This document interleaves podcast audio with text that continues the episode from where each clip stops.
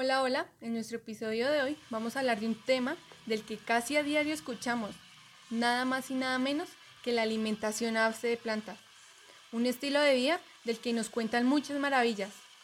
pero vamos a escuchar a continuación que no todo es como lo pintan. Las personas con una alimentación a base de plantas intentan hacer masivo este tipo de dietas, debido a que de esta manera consideran se disminuye el maltrato animal y el daño al planeta, que para ellos ocasiona el consumo indiscriminado de carne. En vista de que los argumentos más promocionados por personas que han optado por tener una alimentación que se basa en el consumo de plantas, como dietas veganas y vegetarianas, son, en primer lugar, tenemos beneficios para la salud, que se ven representados en una menor tendencia a desarrollar enfermedades crónicas, en comparación con los omnívoros, personas que consumen carne y en segundo, la presunta disminución del maltrato de animales destinados a consumo humano. Esto ha tenido como efecto el aumento significativo de la cantidad de personas que optan por esta dieta. Sin embargo, este segundo argumento no es del todo cierto. Teniendo en cuenta que a la fecha existen evidencias y estudios que reflejan que las personas que recurren a este tipo de dietas, especialmente los veganos, no protegen del todo a los animales, como lo dicen o creen. El simple hecho de dejar de comer carne u otros productos derivados de animales no quiere decir que de manera automática los animales que no se consumieron estén siendo salvados o que esto represente una disminución en el nivel de crueldad y sufrimiento de estos. Claudio Bertonati, naturalista, museólogo y docente argentino, dedicado a la conservación de la naturaleza y del patrimonio cultural, ha dedicado varios de sus artículos a explicar que consumir vegetales no evita la muerte de animales. Si bien esos estudios no son de amplio conocimiento, se trata de algo tan simple que hasta un pedazo de pan conlleva un impacto mortal para los animales, de tal modo que la muerte está presente de una manera inevitable. Nuestra simple existencia y la diversidad de estilos de vida que tenemos implica que muchas otras formas de vida tengan que morir. No existen personas que no subsistan mediante la muerte de otros animales.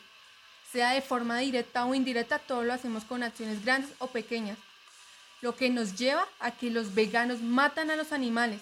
solo que de una forma bastante indirecta.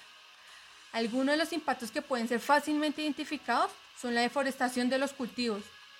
el desalojo que se realiza de especies nativas, bien sea animales o vegetales, del lugar donde se requiere plantar los vegetales o cereales para consumo, afectando seriamente los ecosistemas de varios animales, no solo los que se utilizan para consumo humano. Como es indicado por Leah Kay, escritora norteamericana, activista ambiental, destacada por sus trabajos en la Universidad de Cambridge, vegana durante 20 años y quien en su libro El mito vegetariano, publicado en diciembre de 2019, manifiesta que la mayoría de veganos tienen la creencia de que su dieta, constituida a bases de vegetales, es la mejor herramienta con la que cuentan para tratar de detener el desastre ecológico que el planeta sufre actualmente y minimizar el maltrato que sufren los animales de granja que están destinados al consumo humano. Sin darse cuenta están bastante equivocados. Uno de los argumentos expuestos por esta autora es que la agricultura es lo más destructivo que los humanos le han hecho al planeta. De otro lado, la idea de que por tener una dieta a base de plantas no se participa en la muerte de ningún animal, a diferencia de los omnívoros, es bastante errónea al omitir que los monocultivos arrasan a los habitantes originales del entorno natural que se utiliza para cultivo, convirtiéndose en parte del problema y extendiendo el maltrato animal a especies distintas a las originalmente destinadas para el consumo humano. De esta forma, cada porción de alimento está cargada de muerte, de dolor y sufrimiento de varias especies, desarraigadas y maltratadas por la mano del hombre. De esta manera se muestra que la agricultura acaba con la riqueza del suelo. También extingue muchas especies, más allá de las que usualmente se destinan para el consumo humano, hasta el punto de contaminar.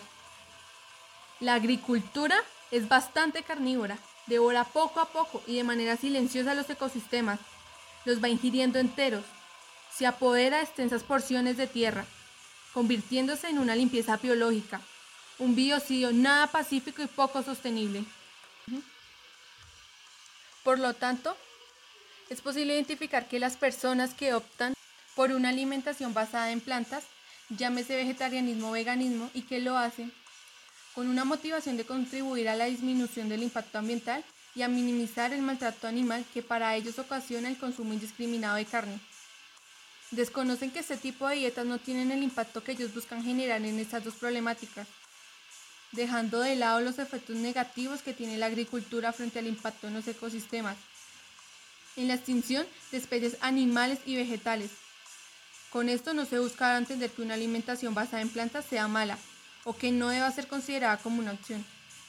pero sí que es necesario conocer otro tipo de argumentos motivados por estudios ambientales que permitan entender que la disminución del maltrato animal y daño al planeta requiere mucho más que la implementación de una dieta que elimine el consumo de carne. Es necesario trabajar en la elaboración de estilos de vida sostenibles que propendan por la mayor cantidad de beneficios para el planeta y las especies animales que se ven afectadas, buscando así un planeta equilibrado.